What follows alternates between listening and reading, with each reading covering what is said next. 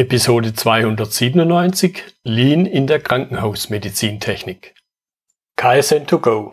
Herzlich willkommen zu dem Podcast für Lean-Interessierte, die in ihren Organisationen die kontinuierliche Verbesserung der Geschäftsprozesse und Abläufe anstreben, um Nutzen zu steigern, Ressourcenverbrauch zu reduzieren und damit Freiräume für echte Wertschöpfung zu schaffen, für mehr Erfolg durch Kunden- und Mitarbeiterzufriedenheit – höhere Produktivität durch mehr Effektivität und Effizienz an den Maschinen, im Außendienst, in den Büros bis zur Chefetage. Heute habe ich Oskar Khalil bei mir im Podcastgespräch. Er ist der Leiter der Medizintechnik in einem Krankenhaus. Hallo Oskar. Hallo Götz, vielen Dank für die Einladung zu ja. deinem tollen Podcast. Ja, schön, dass es heute klappt. Ich glaube, wir haben ein paar spannende ja. Themen.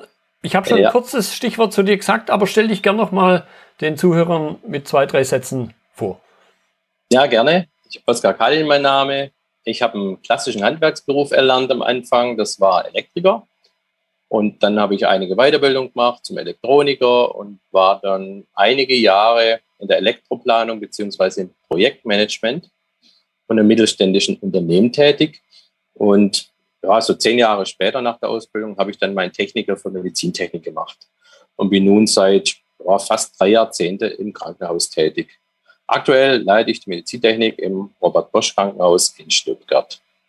So, jetzt könnte ich mir vorstellen, dass die Laien, und da zähle ich mich jetzt auch dazu, nicht wirklich wissen, was steckt hinter Krankenhausmedizintechnik. Vielleicht sagst du einfach mal auch dazu noch ein paar Sätze, damit dann die Lean-Leute das einordnen können, was Lean da für eine Rolle spielt. Ja, ganz. Die Medizintechnik, was, die hat ja viele Themen. Also, so wie eben ein Krankenhaus selbst ein, ein höchst komplexes und dynamisches Gebilde ist, ist die Medizintechnik ähnlich komplex geworden.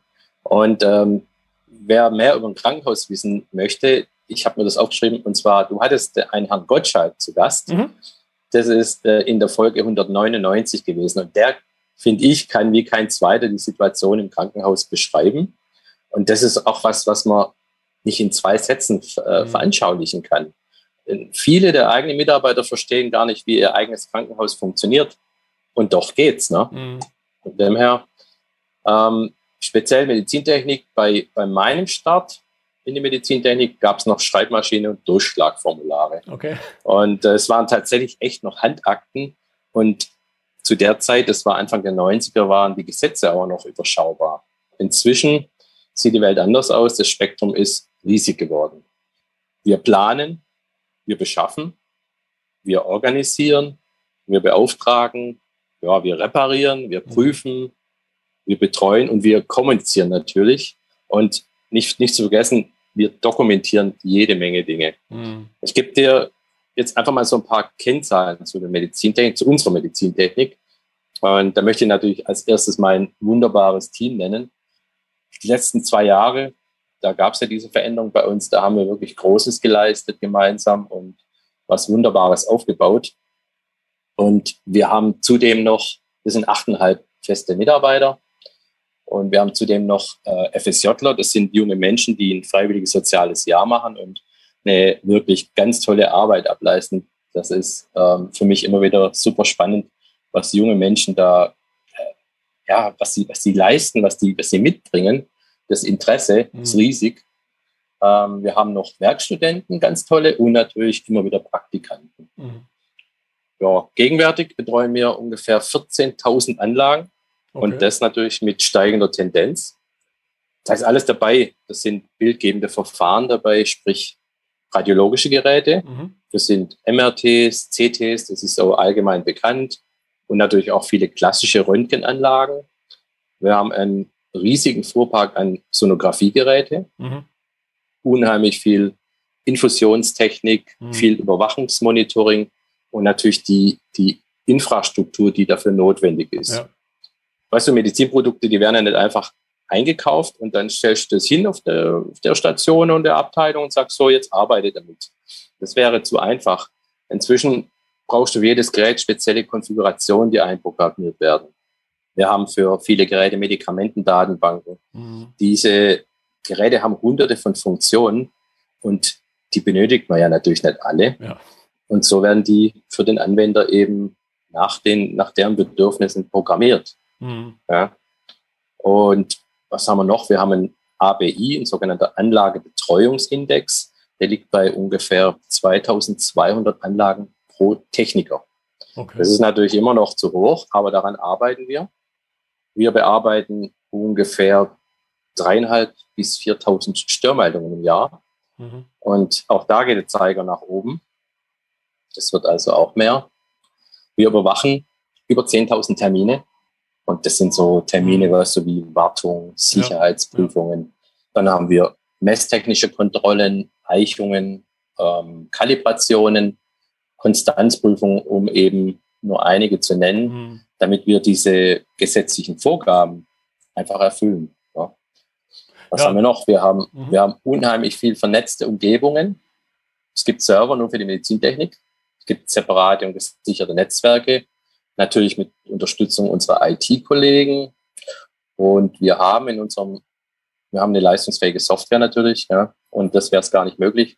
In, dem, in der Software drin haben wir über 4000 verschiedene Anlagetypen. Mhm. Das, das ist per se schon eine riesen Herausforderung. Bedeutet, dass so ein Techniker eine riesen hohe Bandbreite an Erfahrung und Wissen mitbringen, beziehungsweise über die Jahre aufbauen sollte. Und wenn du jetzt mal den Alltag siehst von so einem Techniker, der ist morgens bei einem Sonographiegerät, das irgendwie ein Wehwehchen hat und kurz danach ist er auf einer Intensivstation und guckt sich einen Überwachungsmonitor an. Mhm. Und kurz danach ist er in der Notaufnahme und schaut nach dem EKG, das falsch ableitet oder das eben äh, ja, irgendwelche Dinge hat, wo man nachschauen sollte. Du siehst, ein Medizintechniker, der benötigt ein breites Wissen mhm. und zudem betreut jeder meiner Kollegen noch Anlagen in der Tiefe. Also jeder bekommt noch eine Spezialisierung. Mhm.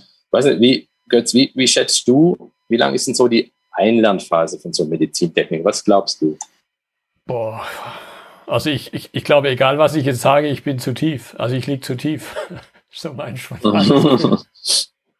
Ja, was denkst du so? Ich würde fast sagen, dass man das eher.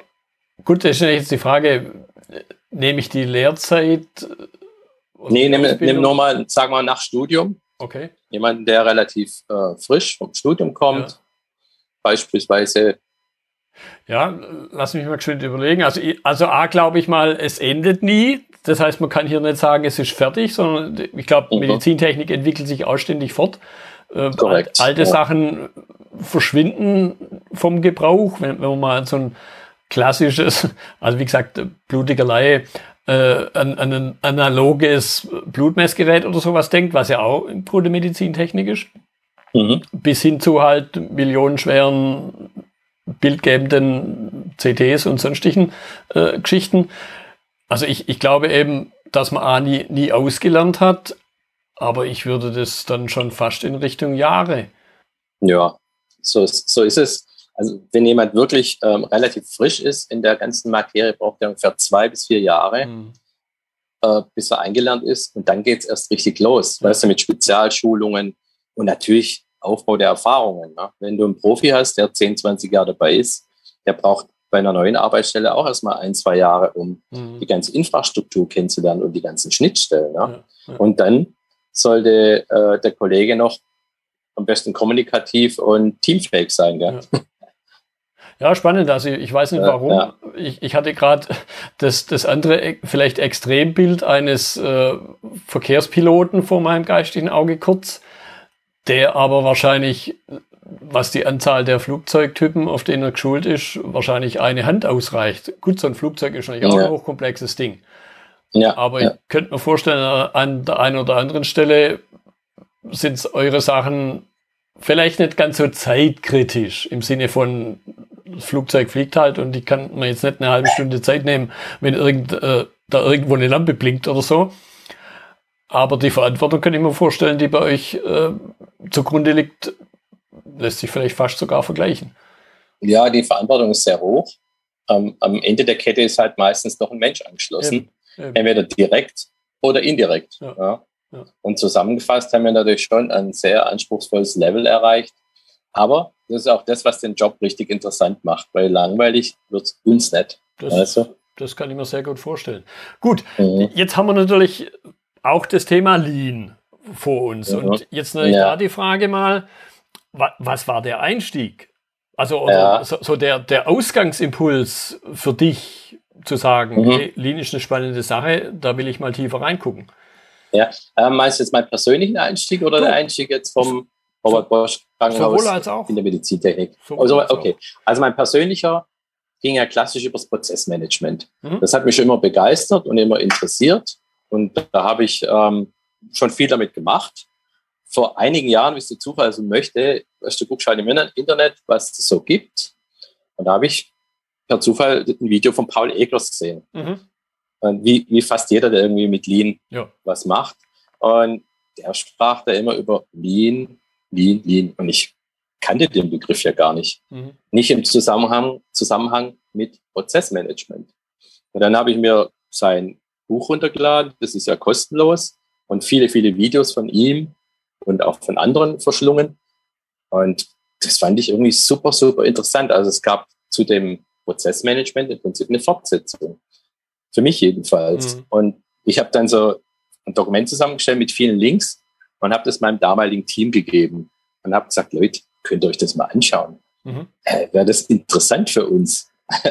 und äh, gebt mir doch bitte mal eine Rückmeldung dazu. Und einen Tag später haben die gesagt, du, ab morgen machen wir das. Okay. Und ich so, okay. Finde ich jetzt interessant. Ja, das ist äh, was, was, was Traumhaftes. Ja. Und wir haben dann eben Learning by Doing 5S gemacht mhm. und sind immer tiefer in die Materie eingestiegen. Natürlich kam später Fortbildung dazu. Und so habe ich im Prinzip Lean kennengelernt. Und die, die letzte Klinik, wo ich war, eben auf Lean Management umgestellt. Wir hatten das Glück, dass es keinen Druck gab von der Klinikleitung, sondern wir haben im Prinzip auch experimentieren dürfen. Und das war natürlich schon toll. Ja, mhm. ja wie kam nun das Robert Bosch Krankenhaus beziehungsweise Medizintechnik dazu? Da würde ich gern noch ein bisschen ausholen, weil wir sollten uns einfach mal die Situation in, allgemein in den Krankenhäusern mal anschauen. Mhm. Wie sind denn die so aufgestellt in der Medizintechnik? Und weißt du, viele Krankenhäuser schaffen es inzwischen fast nicht mehr eine eigene funktionierende Medizintechnik aufrechtzuerhalten. Und die Probleme sind halt einfach klassisch. Weißt du, das sind Ressourcenprobleme. Mhm. Man findet eben keine passenden Mitarbeiter oder es werden keine Stellen nachbesetzt, wenn jemand geht oder zu wenig Stellen. Ja? Oder man erkennt, kommt auch oft von den Wert nicht der Abteilung mhm. und lässt, lässt sie so ein bisschen vor sich hin verwelken und merkt es dann erst, wenn das Kind in den Brunnen gefallen ist. Mhm. Und wenn es halt massive Sicherheits- und Versorgungsprobleme gibt. Und traditionell hängt die Medizintechnik oftmals auch an irgendeiner Abteilung. Und in dem Wort Medizintechnik steckt halt Technik. Also hat man gesagt, früher, der Beruf ist ja relativ neu. Man schiebt es zur Haustechnik. Da gehört ihr hin. Mhm. Und das ist halt so. Jetzt, die letzten Jahre, haben wir halt immer mehr Schnittstellen zur IT bekommen. Mhm. Ja, und was macht man dann? Man schiebt dann die Medizintechnik wie so ein Spielball von der Haustechnik zur IT und meint dann damit, dass man eine Veränderung eingeläutet hat. Und fortan wird's besser. Und das ist natürlich ein, ein Trugschluss. Aus meiner Sicht jetzt, meine, meine persönliche Sicht, ist es einer der größten Fehler, den man, den man überhaupt machen kann. Und wir sind eine eigene Berufsgruppe. Das mhm. ist ein eigener Studiengang. Also warum nicht autark aufstellen? Ja. Ja, aber wenn, wenn die Verzweiflung halt ziemlich groß ist und ähm, nichts geht mehr, dann holten sich manche Kliniken halt Hilfe von Dienstleistern und begeben sich in eine Abhängigkeit, von der, von der es im Prinzip fast kein Zurück mehr gibt. Mhm. Also sprich, ja, und, dass ich auf den Hersteller zugehe und sage, hey, warte mal ein, ein Teil davon, warte du mir meine Geräte. Ja, das haben wir. Wir haben sowieso viele Dienstleister, weil das schaffst du ja gar nicht alleine bei dem, bei dem riesen Fuhrpark. Und teilweise gibt es ja auch unheimlich viel Spezialisierung und die Tiefe. Wir haben einige äh, medizinische Geräte, da kosten die, die Messgeräte dazu zum Kalibrieren, sagen wir 100.000 Euro. Mhm. Das hast du davon drei Stück oder fünf. Ja, das lohnt sich dann natürlich nicht. Dann beauftragst du die Firma. Und wenn du jetzt mal die modernen radiologischen Geräte siehst, ja, da kannst du eben nur First-Line-Service machen, weil die zu speziell geworden mhm. sind. Mhm. Ja. Ja, und beim Robert Bosch Krankenhaus war es halt so, ähm, es beginnt vieles mit Bauchschmerzen. Ne? Es passiert oft, dass ein Unternehmen halt schnell wächst. und einige Abteilungen eben nicht so richtig schnell mitwachsen. Mhm. Und nach einer gewissen Zeit gibt es dann halt Notwendigkeiten, dies zu beheben. Und die Geschäftsleitung hat es damals rechtzeitig bemerkt und hat gesagt, okay, wir müssen was tun. Und die haben bei mir angefragt und sich das vor Ort angeschaut und wir haben offen darüber diskutiert. Und ich denke, das ist auch ganz wichtig, dass wir vorher einige Fragen diskutieren, zum Beispiel, wo wollen wir hin mhm. und was ist unser Ziel? Ja. Wollen wir im Prinzip nur ein oder zwei Stellen schaffen äh, und so weitermachen wie vorher, nach dem Motto, ihr habt jetzt zwei Leute mehr und dann wird es schon werden. Das funktioniert natürlich nicht. Gell? Mhm. Oder wollen wir wirklich eine Veränderung einläuten? Ich, ich nenne es jetzt mal Medizintechnik 4.0. Bei einem ist es 3.0, beim anderen 5.0. Kann jeder halten, wie er möchte. Oder wie schaffen wir es, dass eine Abteilung für die Zukunft gerüstet ist? Ne? Ja, was ich auch rausgehört habe, unheimlich viele Schnittstellen eben in den unterschiedlichen Prozessen. Also Richtung IT, natürlich dann Richtung genau. ärztlich, pflegerisches Personal in irgendeiner Form, vermutlich auch viele, viele Schnittstellen und dann die Vielzahl der, der Geräte und der dahinterliegenden Hersteller. Und wie du genau. es gerade gesagt hast, so eine Kalibrierung vielleicht einmal im Jahr, ich weiß nicht, oder, oder vielleicht noch seltener, das ist verschieden. Das hängt vom, vom Hersteller ab. Weißt du, als manche Geräte, die müssen halbjährlich geprüft werden. Es gibt einige Beatmungsgeräte. Mhm. Äh, es gibt welche, die werden jährlich geprüft, manche, manche äh, alle 24 Monate. Das geht nach Herstellerangaben hauptsächlich. Und ja, das kommt natürlich, da kommen auch die ganzen äh, 10.000 Termine zusammen ja. im Jahr, weißt du, die wir haben. Teilweise hast du auch manche Geräte, die haben drei Termine im Jahr. Mhm. Wir haben zum Beispiel so Module von Überwachungsmonitor, da hast du drei Termine pro Modul. Mhm. Du hast eine Sicherheitsprüfung, du hast eine Kalibrierung und du hast eine MTK, messtechnische Kontrolle, in einem Modul. Mhm. Ja. Sowas gibt es auch. Ja. Na, bei uns war halt äh, auch das Thema, wie schaffen wir bestmögliche Rahmenbedingungen, dass der Mitarbeiter seine Tätigkeit erfolgreich und gut durchführen kann. Weißt du? Und was noch wichtig war, was sind die Grundbedürfnisse von, von den Kollegen? Das ist ja nicht immer Geld. Ja? Geld ja. ist zwar wichtig, gehört dazu, aber es geht ja um andere Dinge, ob es jetzt Wertschätzung ist, Selbstverantwortung. Irgendwie geht es halt doch um die Sinnhaftigkeit deiner Arbeit. Und ja, wir haben uns zusammengesetzt und daraus ist ein Konzept entstanden. Und wir sind im August 2020 gestartet mit einem neuen Projekt, hieß Medizintechnik 2024. Und das Interessante daran ist, im Mittelpunkt steht eine neue und gelehnte Medizintechnikabteilung. Okay. Meine Aufgabe ist es, diese Abteilung von Anfang an mit den Lean-Prinzipien aufzustellen. Und das ist natürlich was Neues. Und das war der Startschuss für unser Lean-Management. Ja, okay. Gut, jetzt, jetzt hattest du natürlich einen im Grunde der Klassiker genannt, 5S. Mhm. Und ich glaube, damit wir alle, also sprich die Zuhörer und ich, äh, so, so, ein bisschen noch ein Gefühl dafür kriegen, wo kommen denn, ja, auch wenn Lean natürlich viel mehr als die reinen Werkzeuge ist, aber ich glaube, um ein Grundverständnis zu kriegen, nochmal für die Vielfalt durch die Lean-Brille, glaube ich, wird sehr spannend sein, das noch ja, stärker in Anführungszeichen zu beschreiben, mhm. wo jetzt Lean-Elemente, Lean-Aspekte, Lean-Konzepte zum Einsatz kommen in der Medizintechnik? Also bei uns kommt es natürlich in voller Ausprägung zum Einsatz. Also Lean ist tatsächlich unser Mittelpunkt. Wir betrachten da grundsätzlich mal zwei Ebenen. Das ist ja einmal die Organisationsebene, einmal die Kommunikationsebene. Mhm. Und aus, aus unserer Sicht sind viele Probleme halt organisatorische Probleme. Also haben wir hier zuerst angesetzt, das, das, die Kommunikationsebene ist genauso wichtig, die gehört mhm. dazu.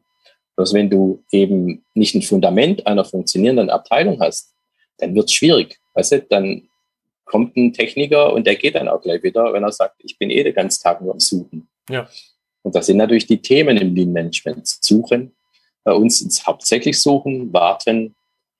Wir warten aktuell viel auf Ersatzteile mhm. und so weiter. Und der Start war halt mit 5S, aber wir betrachten natürlich auch die Verschwendungsarten. Wir haben Kanban, ganz klar. Mhm. Und ein wichtiger Bestandteil bei uns ist das Morgenmeeting. Also mhm. ohne Morgenmeeting wäre es in der Form aus meiner Sicht gar nicht möglich. Das ist essentiell.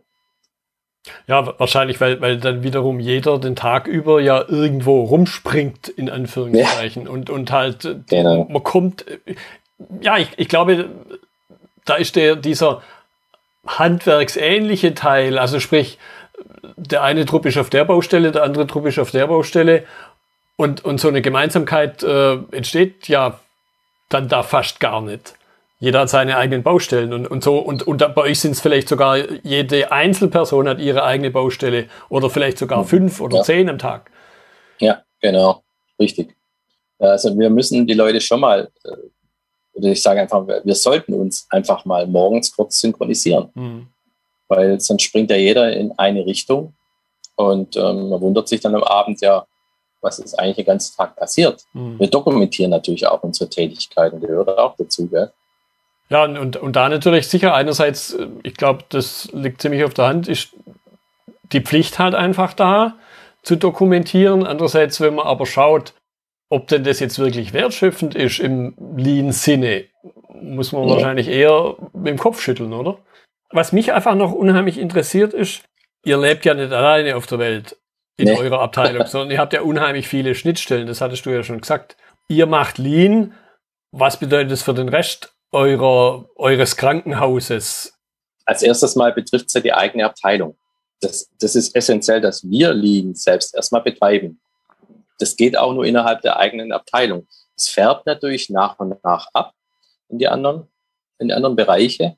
Aber als erstes Mal brauchst du eine funktionierende Abteilung. Wenn wir unseren Laden jetzt selbst im Griff haben, mhm. ja, wie können wir dann einen guten Service bieten? Und wir haben, wir haben halt unheimlich viele Geräte. Wir haben äh, nicht nur, nicht nur digital, wir sind ja auch analog unterwegs. Wir haben viel Hardware. Das heißt, wir haben eine, noch eine Werkstatt und die Leute messen noch und prüfen noch dort. Also wir müssen unsere Prozesse erstmal im Griff haben und erst dann können wir guten Service liefern. Was bedeutet das dann eben Richtung ärztlich-pflegerisches Personal? Wenn, also an, angenommen, ihr, ihr seid in diesem Idealzustand, in dem, den man ja im Grunde aber auch nie erreicht, beziehungsweise man ihn immer noch weiterentwickeln kann.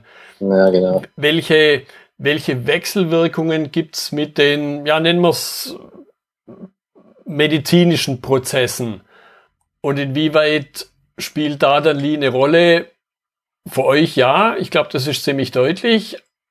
Was passiert, wenn aber die andere Seite, die andere Seite in Anführungszeichen, nicht so mitmacht, wie es für euch passend wäre. Weil im Grunde seid ihr ja dann umgekehrt aber auch eben Dienstleister vor allen Dingen. Genau. Ja, wir sind Dienstleister und äh, natürlich strahlt es so ganz langsam nach außen. Die kriegen das schon mit, dass sich da was tut. Die spüren das aber hauptsächlich natürlich am Service, weil jede Abteilung ist auch mit sich selbst beschäftigt. Also die haben ja ihre eigenen Bereiche und diese Bereiche haben ihre eigenen Standards auch. Die Klinik, die Klinik besteht ja fast nur aus Standards. Mhm und aus äh, Regularien und Gesetze. Und ähm, zuerst mal sind die mit sich beschäftigt. Die spüren natürlich schon, dass sich da was tut. Äh, anhand der Zugriffszeiten, ähm, anhand der Reparaturzeiten an sich. Ähm, da tut sich schon was. Ja? Das, das spüren die. Aber selbst, ich glaube, da ist jeder für seine Abteilung verantwortlich. Ja. Hm. Man, jetzt im in Anführungszeichen klassischen Lean-Kontext gibt es dann manchmal so schöne Effekte, dass man irgendwo mit einem Pilotbereich anfängt. Und dann funktioniert es da toll. Und euch habe ich jetzt aus deinen Erzählungen rausgehört, dass die Menschen im Grunde gleich Feuer und Flamme waren, was jetzt auch nicht unbedingt die Regel ist. Und dann gibt's aber immer wieder diese schönen Effekte, so mit den Hufenscharren oder mit den Nägeln über den Tisch kratzen, will ich auch haben. Und, und ja. da wäre jetzt meine Frage, ob du, ob ihr sowas schon erlebt habt, dass also aus anderen Bereichen so ein bisschen die Frage im Raum steht, was machen denn die da? Das funktioniert alles so cool. Ja, ganz klar. Wir, wir, wie ich vorhin gesagt habe, das strahlt natürlich schon nach außen. Und äh, ich halte ja inzwischen auch einen Lean-Management-Vortrag bei uns im Bildungszentrum und auch bei anderen Abteilungen. Und wir machen unheimlich viele ähm, Begehungen durch die Medizintechnik die gehen da mit einem, einem Blumenstrauß an, an, an Ideen raus. Mhm. Ja?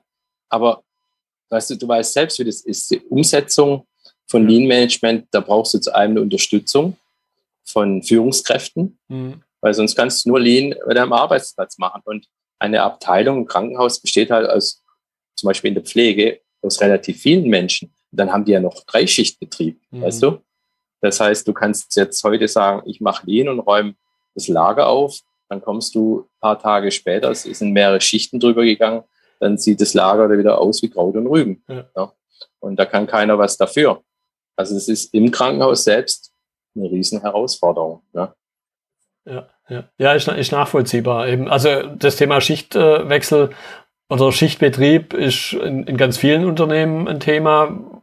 Einerseits, weil man mhm. sich halt nur ganz schwierig austauschen kann über die Schichten ja. hinweg und, und dann genau diese Effekte, die, wie du es gerade äh, erzählt hast, eben die eine Schicht macht vielleicht irgendwas und die andere nicht bös gemeint, aber im Grunde reißt es manchmal fast ja. wieder ein. Ja, ganz klar. Äh, da kannst du eben auch allein mit KVP nicht ankommen. Gell? Ja. Du, du musst die Leute alle abholen für das Thema. Ja. Ja. Gut, jetzt vielleicht nochmal die bisschen provozierende Frage oder hinterfragende Frage. Ja. Nicht jeder schreit ja Chaka Hurra, wenn das Thema Lean in irgendeiner Form ansteht. Aus den unterschiedlichen Gründen. Mal ja. so, so was ganz Neutrales wie einfach Veränderungen, wo halt Menschen nicht, ja. nicht unbedingt so hinterher sind, bis zu manchmal versteckten Ängsten. Was bedeutet das denn für meinen Arbeitsplatz? Mache ich mich vielleicht überflüssig? Ja. Auch solche Gedanken sollte man ernst nehmen und nicht so einfach vom Tisch wischen. Ja. Was sind da die Erlebnisse, die du hattest und vielleicht sogar noch hast? Und, und auch eben, ja. du hattest gerade den spannenden Punkt erwähnt, in der Kommunikation mit anderen eben über Vorträge und andere Dinge. Ja, zuerst mal braucht Lean, du brauchst ein Verständnis dafür, dass du eine Veränderung brauchst. Mhm. Dass wir uns auf die Veränderung ever einlassen müssen. Und dafür benötigt ja jeder Zeit. Äh, unter anderem auch ich. Und weißt, ich habe so wie du eine Lean-Brille auf, weil ich vielleicht etwas mehr Erfahrung habe im Lean und sehe die Probleme der Prozesse einfach etwas schneller. Aber nur weil ich es im Kopf habe, mhm. ist ja nicht automatisch in den Köpfen von den Kollegen. Ja? Und das Wissen transparent weiterzugeben, das war und ist immer noch eine große Herausforderung. Und das ist mir auch nicht immer gelungen. Weißt du, hast ja nicht immer Erfolge. Ja. Und wenn das halt nicht so funktioniert, muss der Weg immer noch offen sein, um zu sagen, wir kehren um und wir machen was anderes. Und mhm. Wir hatten, wir haben immer noch den Alltag, das Tagesgeschäft. Also unsere Anlagen, die pausieren ja nicht für ein halbes Jahr, bis du da mit deinem Leben durch bist. Ja. ja. Und was wir nicht vergessen dürfen, wir sind ja voll in der Covid-Zeit gewesen, in der, in der Anfangszeit, mhm. was die Sache natürlich richtig erschwert hat. Ne? Aber vielleicht mal ein Beispiel zu nennen. Ich habe da auch eine sehr steile Lernkurve gehabt. Ich habe die Morgenmeeting-Checkliste von meiner vorherigen Klinik mitgebracht. Ne? Habe dann gesagt, so hier, Morgenmeeting machen wir jetzt. Und du, wir haben eine Stunde gebraucht, bis wir fertig waren damit. Mhm. Und dann sagte irgendwann mal ein Kollege so, du, das ist doch viel zu lang. Und dann habe ich gesagt, du, du hast recht, das kann so nicht funktionieren. Ne? Und also meine Erkenntnis war, auch wenn zwei Abteilungen genau dasselbe machen, sind sie halt doch verschieden. Ja. Und wir haben dann die Morgenmeeting-Checkliste neu gemacht und an unsere Bedürfnisse angepasst. Und heute benötigen wir so mit, mit noch viel mehr Punkten so circa 15 Minuten im Schnitt. Ja, das ist natürlich was ganz Feines. Da kann natürlich was, was entstehen. Und wir machen ja unter anderem auch noch Teambuilding, Workshops und reden darüber. Und äh, ich sage es auch direkt, dann muss auch jeder mitarbeiten und auch moderieren. Weil das Ganze ist ja ist ja irgendwie auch ein Dialog. Mhm. Und Lean, Lean ist nichts, das kennst du auch, was man einfach delegieren kann. Ja. Du weißt, du kriegst jetzt hier eine Stunde Lean-Vortrag und jetzt bist du fit und dann schicke ich dich hinaus ins Zentrallager und dann fängst du mal an. Das geht natürlich nicht. Ja. Mhm. Also jeder äh, ist da gefragt und jeder sollte da mitmachen und das ist die eigentliche große Herausforderung. Ja, jetzt möchte ich noch eine Chance ergreifen, weil ich auch glaube, dass das den Zuhörern viel, viel bringt.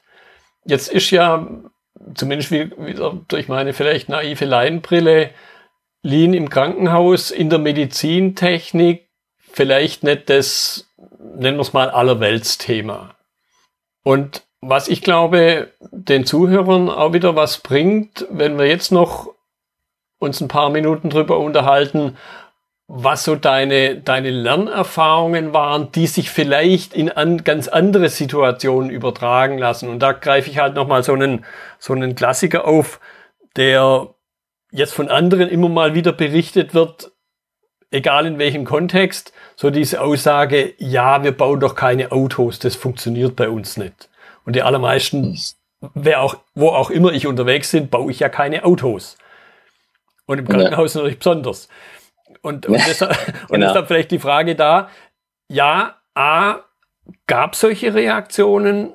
B, wie seid ihr damit umgegangen? Und ein Stück weit dann, ja, am Ende des Tages, wie gelingt es, jemand davon zu überzeugen, ich muss nicht Auto bauen, damit Lean funktioniert? Mhm. Ja, natürlich war das eine Herausforderung. Und Lean ist jetzt einmal erstmal Lean. Das ist dasselbe Lean, aber das ist halt ein anderer Einsatzort. Mhm. Ja? Natürlich wünsche ich mir persönlich einfach ein bisschen mehr Verständnis fürs Krankenhaus, weil äh, ein Krankenhaus tickt halt doch ein bisschen anders wie die Automobilbranche. Mhm. Ja, und wir sind ja in dem Sinne kein Hersteller. Und wir haben ja kein Produkt, das wir irgendwie jetzt bauen. Ich hatte äh, in, meinem, in meiner Lean-Schulung, ich habe ja Lean-Manager, ähm, habe ich mir auch gesagt, du, wir sind ein Krankenhaus zu dem Dozenten. Er sagt, ist egal, Prozess ist Prozess. Mhm. Wenn jetzt, wenn es dem Patienten schlechter geht, dann beginnt ein Prozess, um den Zustand wiederherzustellen. Ja? Also es sind alles Prozesse, wenn man es genau nimmt. Ja. Und das, das spielt im Krankenhaus die gleiche Rolle in der Automobilindustrie. Wir haben natürlich andere Rahmenbedingungen. Das darf man nicht hundertprozentig vergleichen. Ja? Wenn, wenn du jetzt, jetzt sagen wir mal, du bestellst dir wieder deine S-Klasse beim Daimler oder bei, äh, keine Ahnung, dein 7er BMW, wie auch immer, und wo tauchst du in, in dem Herstellungsprozess auf? Du bestellst das Auto und wann tauchst du wieder auf? Hm. Ja, eher, eher, ja? eher nur ganz kurz. Unterm Strich vielleicht genau, eine, eine halbe Stunde, wenn das Auto übergeben wird, wenn es hochkommt. Genau, du tauchst bei der Abholung auf oder bei, bei der Reparatur, bei der Wartung später. Ja, ja. Also du hast in dem eigentlichen Herstellungsprozess, würde ich mal sagen, keinen Einfluss. Und wie ist es im Krankenhaus? Der Kunde heißt halt Patient oder Klient heißen die ja. Und der ist Bestandteil unserer Arbeit. Und der ist mittendrin und beeinflusst den Prozess direkt oder indirekt. Und wenn du so, so willst, sitzt der, sitzt er bei uns in der Montagehalle. Und nicht nur das, es gibt ja auch Angehörige, die mittendrin sitzen ja. und den Prozess direkt oder indirekt beeinflussen, was dazugehört. Und das 365 Tage und 24 Stunden. Bedeutet, unsere Werkshalle, die steht natürlich nie still. Es gibt da sowas wie Feiertage, Weihnachten, Silvester, an dem wir zumachen. Das existiert gar nicht. Mhm. Und, und das ist etwas, wo, wo, wo ich da einfach ein bisschen um Verständnis bitte. Ganz klar, dass ein Krankenhaus anders tickt. Aber ähm, Lean ist Lean und Prozess ist Prozess. Mhm. Und für mich spielt es im Prinzip keine Rolle, ob ich jetzt der Automobilbranche Lean mache oder in einem Krankenhaus. Äh, ich muss natürlich diese Geschichte anpassen. Ja, und ich, ich glaube eben, das, das, das Grundverständnis, um, um was geht's denn, möglichst schnell mit möglichst wenig Aufwand eine Sache erledigen, was auch immer die genau. Sache ist. Und ob jetzt der Kunde da direkt involviert ist, so wie bei euch, wo der Kunde im Prinzip die Ware ist, oder ob es halt genau. das Auto ist, das er dann irgendwann bekommt. Aber es geht in beiden Fällen darum, aus Blech und Gummi oder und Kunststoff vielleicht noch irgend, irgendwas Fahrbares zu machen. Und im anderen Fall geht es halt darum, den, den Menschen durch einen Prozess durchzulenken. Und da hat jetzt vor kurzem, vor ein paar Tagen im Grunde, die Mari Furukawa äh, wunderbare Erlebnisse, mhm. wo sie mit ihrer Mutter im Krankenhaus war, in Japan, geschildert. Fand ich sehr spannend, wie da Dinge ja, so mal von meinem Gefühl her, ich habe nicht die große Krankenhauserfahrung im, im Sinne von selber ja. Patient zu sein, zum Glück. Aber das, ja. was sie da erzählt hat, fand ich schon spannend, weil ich irgendwie so ein bisschen eine andere Denke dahinter gesehen habe. Also in, du meinst, in Japan äh, ist das Thema anders wie in Deutschland? Das Gefühl wurde ich da nicht los. Mhm. Ja gut, die Japaner sind natürlich, was die betrifft, ganz, ganz weit vorne. Das würde ich zu gern mal erleben mal eine Reise durch Japan und mir diese Lean-Dinge einfach mal anschauen. Mhm. Das wäre natürlich super spannend. Gell? Gut, vielleicht noch ähm, zum Abschluss deine Empfehlung, jetzt vom Krankenhaus mal losgelöst, wenn es gelingt, wenn sich jemand mit dem Thema Lean neu beschäftigen möchte, weil jeder uh -uh. irgendwann mal anfängt, was ist so dein Tipp aus deinem eigenen Erfahren raus natürlich? Uh Wie steige ich in das Thema grundsätzlich ein? Ich weiß, dass das noch jetzt vielleicht äh, äh, Raum für eine weitere Episode wäre. Ja, ganz klar. Ähm, einfach klein anfangen, bitte. In der Praxis anfangen. Ganz mhm. einfache Dinge.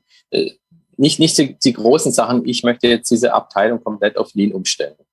Das, das bringt ja nichts, sondern fang mit was Kleinem an, wenn es nur der, der, der Vorratsschrank ist oder wenn es nur äh, eben, keine Ahnung, was gibt es im Büro, alles mögliche Schränke, wo der Toner drin ist oder Dinge, beschrifte die, räum die auf und schau dir einfach mal auf YouTube oder auf anderen Plattformen, wie auch immer, Videos an darüber. Und ich, kann jedem empfehlen, zum Beispiel eben das Buch von Paul Eglers, das gibt es inzwischen als Hörbuch. Äh, das einfach da mal reinschauen und reinhören, das kann man eben, äh, nebenbei machen.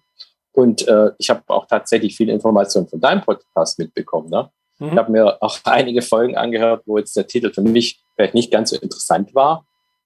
Aber es war auch wieder ein Puzzleteil, das wichtig war. Also einfach sich mal erstmal informieren über das Thema und ganz klein mit, mit, mit einfachen Dingen anfangen. Auch vielleicht daheim, im Badezimmer oder so. Mhm. Und, sich darüber Gedanken machen, wie kann ich jetzt das fortführen? Fortführen zum Beispiel das äh, KVP, der kontinuierliche Verbesserungsprozess. Das ist ja genauso wichtig wie das Lean an sich. Und wenn ich, wenn ich nicht dranbleibe an dem Thema, dann sieht der Schrank eben bisschen chaotisch aus in, in ein, zwei Wochen. Und das wollen wir nicht haben. Und wenn es um größere Projekte geht, ob es jetzt im Krankenhaus ist oder bei, bei, bei Firmen, da, da geht es nur über die Vorgesetzte. Das, die Vorgesetzten sind, ist die, sind die wichtigste Instanz, weil du brauchst die Unterstützung von diesen Personen. Die haben natürlich auch Vorbildcharakter. Mhm. Wenn du jetzt zu deinem, zu einem Chef reinkommst ins, Büro und da stapelt sich die Akten bis zur Decke äh, und überall stehen äh, dreckige Kaffeetassen oder sowas. Dann fehlt da einfach auch die Vorbildfunktion und du kannst es eben nur über die Vorgesetzten erreichen. Ansonsten ist es relativ schwierig aus meiner Sicht, ja. Ja, ja und ich glaube, es gelingt halt nicht, das hattest du vorhin auch mal gesagt, äh, es gelingt halt nicht, es zu delegieren. Das funktioniert so nicht aus meiner Sicht. Du kannst nur bei dir beginnen, bei deinem Bereich und wenn es nur der Schreibtisch ist, den Linien und dann machst du eben weiter. Und irgendwann, denke ich, erreicht man auch eine Grenze, wenn man keine Unterstützung hat. Und Unterstützung von Kollegen, ganz klar, aber dann auch von Vorgesetzten. Wir haben zum Beispiel uns Möbel anfertigen lassen, die wir für unsere Prozesse benötigen. Ich hatte natürlich einfach auch das Glück, muss ich sagen, dass unsere Krankenhausleitung, also mein äh, Vorgesetzter, der Professor Alscher, das ist ja der Geschäftsführer Robert Bosch Krankenhaus, der medizinische Geschäftsführer. Und der ist natürlich ein Lean-Denker. Mhm. Ja. Für den ist das ein absoluter Standard. Und dann gibt es noch unseren ähm, kaufmännischen Geschäftsführer, der Herr Kohle, der kommt von Bosch. Also mhm. für den ist Lean kein Fremdwort. Und in der Kombination war das für so ein Projekt natürlich ein riesen Glücksfall und für mich auch super interessant, weil sonst hätte ich es wahrscheinlich nicht gemacht. Und somit ist die Medizintechnik ein bisschen zum, zum Leuchtturmprojekt geworden. Und wir haben schon viel Besuch gehabt von, von anderen Kollegen und haben uns ausgetauscht und das hat natürlich mich und mein Team unheimlich stolz gemacht. Und wenn du ein gewisses Level erreicht hast, dann kannst du da auch weitermachen. Mhm. Dann, dann wächst eigentlich, wächst auch was Gutes und wir sehen, wir sehen auch die Ergebnisse. Aber nicht zu vergessen, wir sind noch auf dem Weg. Äh, wir stehen erst am Anfang und da kommt noch einiges und da freue ich mich auch ganz arg drauf. Ja, ich glaube, das ist einer der wichtigen Punkte, sich bewusst zu sein, dass man im Grunde immer auf dem Weg ist. Und wenn man glaubt, wir ja. vor ein paar Jahren auf dem Lean-Stammtisch in Stuttgart die Diskussion drüber, wann ist ein Unternehmen denn Lean? Und wir sind dann relativ schnell gemeinsam zu dem Schluss gekommen, in dem Augenblick, wo ich denke, ich bin Lean, habe ich schon verloren. ja, genau. Das ist ein, ein, ein dauerhafter Prozess. Ja. Das läuft eigentlich immer. Ich meine, das weiß man ja von daheim, wenn man manchmal die Küche anschaut. Und dann denkt man, okay, wird Zeit, dass ich auch mal wieder aufräume. Ganz normal. Ja. Gut, prima. Oskar, ich danke dir für deine Zeit. Ich glaube, wir könnten nochmal so viel, eine gute halbe Stunde nochmal dranhängen und wir, uns würden die Themen nicht ausgehen. Ich danke dir aber für deine ja, ich, Zeit. Ich, ich hätte vielleicht noch zum Schluss äh, noch ein, zwei Sätze und zwar Gerne. speziell bei uns, was hat sich denn getan seit Lean Management? Warum, warum machen wir das? Äh, was ist der Grund, warum jemand bei uns bleibt? Oder wir haben jetzt zum Beispiel durchs Lean Management auch Bewerber bekommen. Es ist sehr schwer, passende Bewerber zu finden, immer noch. Mhm. Aber die Chance, dass halt so ein Bewerber bei uns arbeiten möchte, ist inzwischen viel größer geworden. Ne? Und schon allein bei den, bei den sichtbaren Prozessen ist es verblüffend, wenn die Menschen zu uns kommen und was vorfinden, mit dem sie natürlich nicht gerechnet haben. Ja? Also es ist die Arbeit in der Lean-Umgebung ist einfach anders. Und wir haben eine Umgebung geschaffen, denke ich mal, wo wir, wo wir gerne arbeiten. Natürlich gibt es auch andere Faktoren wie Teambuilding und Führung. Aber alles in allem, denke ich, sollte Lean Management Bestandteil, und ich spreche jetzt eben aktuell nur für die Medizintechnik, äh, einer modernen Medizintechnik sein. Und meine Hoffnung ist, dass die Kollegen, die jetzt bei uns sind, hoffentlich lange bleiben, natürlich Freude an ihrer Arbeitsstätte haben und an dem tollen Beruf, den ich eben schon viele Jahre ausübe. Deswegen klare Empfehlung, macht Lean, habt Spaß, es lohnt sich. Prima. Oskar, ich danke dir. Das war die heutige Episode im Gespräch mit Oskar Khalil zum Thema Lean in der Krankenhausmedizintechnik. Notizen und Links zur Episode finden Sie auf meiner Website unter dem Stichwort 297. Wenn Ihnen die Folge gefallen hat, freue ich mich über Ihre Bewertung bei iTunes. Sie geben damit auch anderen Lean-Interessierten die Chance, den Podcast zu entdecken. Ich bin Götz Müller und das war KSN2Go. Vielen Dank fürs Zuhören und Ihr Interesse. Ich wünsche Ihnen eine gute Zeit bis zur nächsten Episode und denken Sie immer daran, bei allem, was Sie tun oder lassen, das Leben ist viel zu kurz, um es mit Verschwendung zu verbringen.